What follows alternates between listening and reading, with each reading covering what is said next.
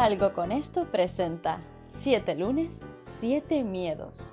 Una píldora que hará que cada lunes obtengas herramientas en diferentes materias de la mano de un experto para hacer de tu semana la mejor del milenio.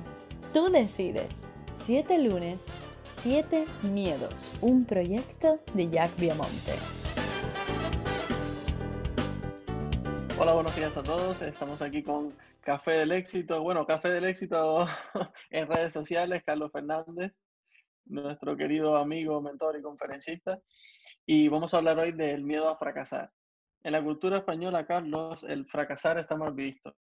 En Estados Unidos, por ejemplo, es todo lo contrario y te valoran más mientras más fracasos tengas, ¿no? En tu historial, porque se supone que has aprendido de ello. ¿Qué crees de esto? Bueno, Jack, primero gracias por la invitación, nuevamente estar aquí en tu espacio. Em, mira, definitivamente hay un, hay un estigma muchas veces con el miedo a fracasar, muchas veces se transmite de generación en generación, eh, a veces por haber visto que a nuestros padres no les fue bien algo particular, nosotros también tomamos como un escarmiento de vida y entonces dejamos de intentar cosas por miedo a que inconscientemente nos vaya como nuestros padres, y digo inconscientemente porque, bueno, a veces lo hacemos sin saber que viene de allí. Em, pero el, el, miedo al fracaso nuevamente es una, yo creo que tiene que ver mucho con todos los miedos que hemos estado viendo, ¿no?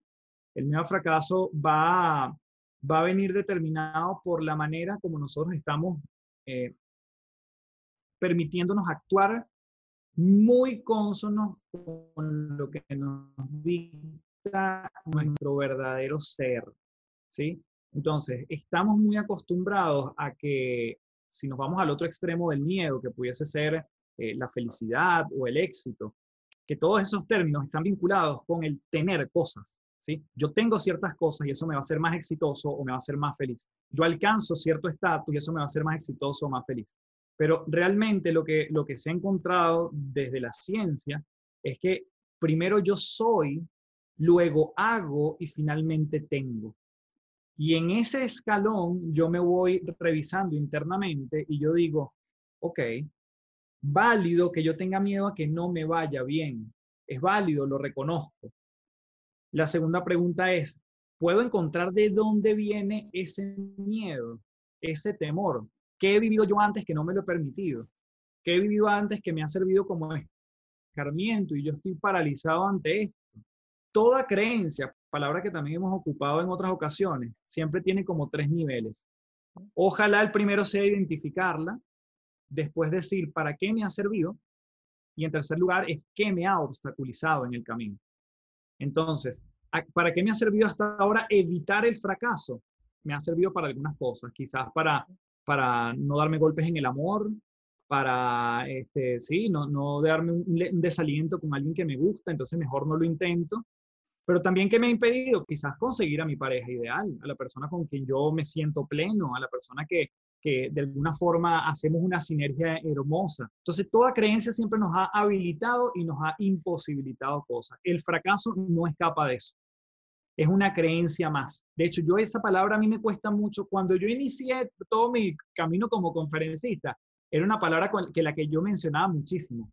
Y hoy en día me cuesta eh, eh, en mi camino. O sea, Hace, hace, hace una, a principios de, del año pasado, yo tenía un cliente que me dijo, Café, mira, no podemos seguir eh, eh, pagando tus honorarios. Entonces tenemos que prescindir de tu servicio. Y yo eso lo pude haber visto como un fracaso. Oye, ¿qué no hice? ¿Qué, qué cosas están haciendo otras personas? ¿Qué no agregué valor? Y mi, mi, después, obviamente, de una conversación para entender de dónde venía la razón, dije, ¿sabes qué? Esto es una enorme oportunidad para yo volverme a reinventar, buscar un cliente con el que resuene más, o buscar otras opciones, crear mis propios productos y no depender de mis ingresos de un cliente. Entonces, nuevamente, el fracaso solo es fracaso si nos quedamos en esa palabra y lo que significa esa palabra para nosotros. Siempre significa, estamos en la fábrica de significados ya. Y los significados no son más que algunas definiciones que le han dado personas, personas como nosotros, y lo han colocado en el diccionario.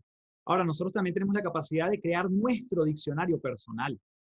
Yo decido qué significa fracaso.